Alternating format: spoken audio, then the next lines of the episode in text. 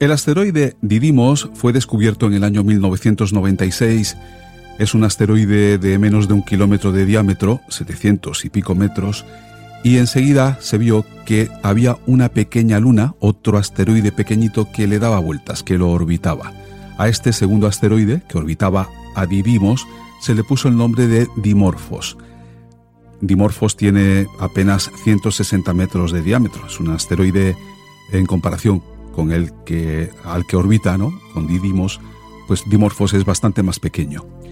Pues bien, este sistema de asteroide binario ha sido escogido por la NASA para probar el primer sistema efectivo de defensa planetaria, el sistema o la misión DART, que ha estado de moda estos días porque, como seguro que sabéis, DART ha impactado en Dimorphos y le ha retrasado, ha retrasado su órbita. El tiempo que tarda en dar una vuelta alrededor de Didymos se ha visto retrasado creo que en alrededor de 30 minutos, un poco más.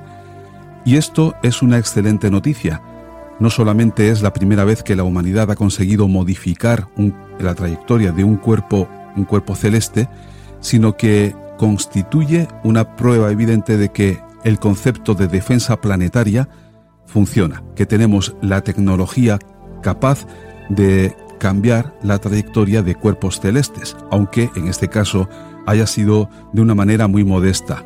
Eh, la misión DART, lo que ha impactado el impactador sobre Dimorphos, apenas eh, pues pesaba 500 y pico kilos aquí en la Tierra, es decir, es un, impactador muy modesto, pero ha sido una prueba exitosa y que ha permitido que conozcamos podemos cambiar la trayectoria de asteroides. Esto de la defensa planetaria es un concepto que ahora está, mm, entre comillas, de moda gracias a la misión DART. Y a mí me encanta que esto sea así, y estoy escuchando hablar de defensa planetaria en medios de comunicación generalistas, cosa que hasta ahora pues era más difícil. En Universo de Misterios siempre hemos sido sensibles a la defensa planetaria. Prueba de ello es que el episodio 52 o 53, hablo un poco de memoria, eh, se tituló así, Defensa Planetaria, y en él hablábamos de este concepto y de la posibilidad segura, al 100%, de que en la historia de la humanidad, en el futuro de la historia de la humanidad, vamos a encontrarnos con asteroides potencialmente peligrosos en rumbo de colisión con nuestro planeta. De manera que cuanto antes estemos preparados para desviar un asteroide que venga en este rumbo de colisión, un asteroide, un cometa, un cuerpo celeste que venga con este rumbo de colisión, pues mucho mejor. Y como digo en el episodio, lo he dicho otras veces, eh, pues antes teníamos el conocimiento de que esto podía suceder, ¿no? Y sabíamos que los dinosaurios, una de las causas que eh, contribuyeron a su desaparición o a la desaparición de muchos de ellos, ¿no? Porque ya sabéis que no todos los dinosaurios desaparecieron, pero bueno, una de las causas que contribuyó a esta hecatombe de, los dinosaurios fue el impacto de un asteroide en lo que es el Golfo de México, cerca de la península de Yucatán.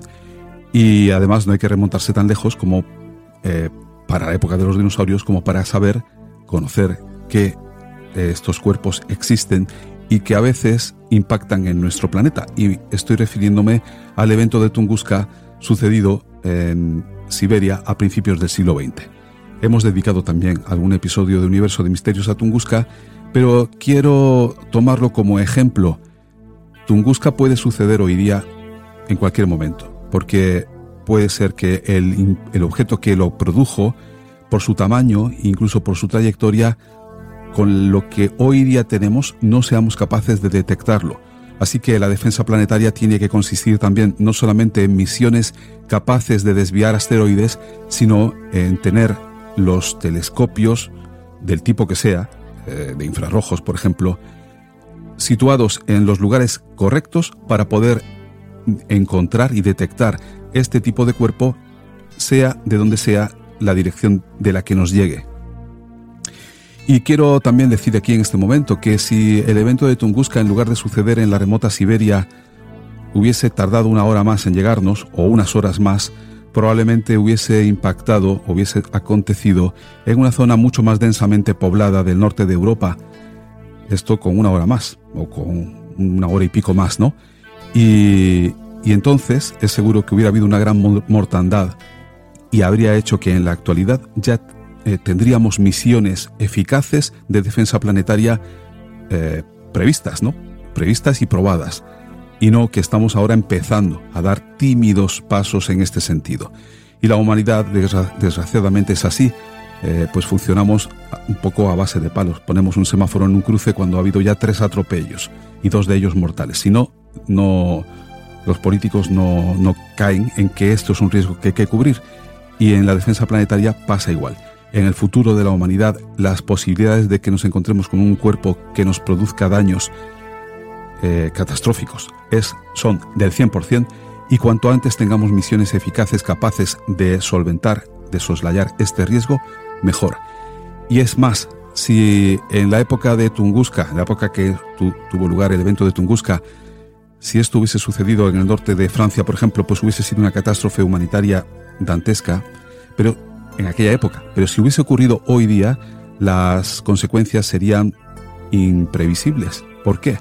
Pues porque Francia está densamente poblada de centrales nucleares y no sabemos, yo no lo sé y creo que esto no lo sabe prácticamente nadie, cómo podría afectar el impacto de un asteroide de un cuerpo suficientemente eh, denso, ¿no? con una masa suficientemente eh, grande como para producir un evento como el de Tunguska o superiores eh, en una zona donde pueda haber cuatro, cinco, seis centrales nucleares como ocurre en el norte de, Francia, ¿no? Hablo de un radio de, menos de 500, 700 kilómetros, ¿no? Eh, en fin, yo creo que esto es algo que hay que tener en cuenta también a la hora de decidir qué tipo de energía podemos o debemos utilizar, porque aunque sí, las eh, posibilidades de que esto suceda son muy remotas, no son cero. Y esto hay que conocerlo y saberlo y tenerlo en cuenta. En fin, eh, no quiero enrollarme mucho más. El motivo de esta presentación es eh, pues deciros que vamos a poner ahora a continuación en reposición el episodio creo que 53 de el Universo de Misterios porque sigue siendo fresco aquel ¿Te está gustando este episodio? Hazte fan desde el botón apoyar del podcast de Nivos. Elige tu aportación y podrás escuchar este y el resto de sus episodios extra. Además, ayudarás a su productor a seguir creando contenido con la misma pasión y dedicación.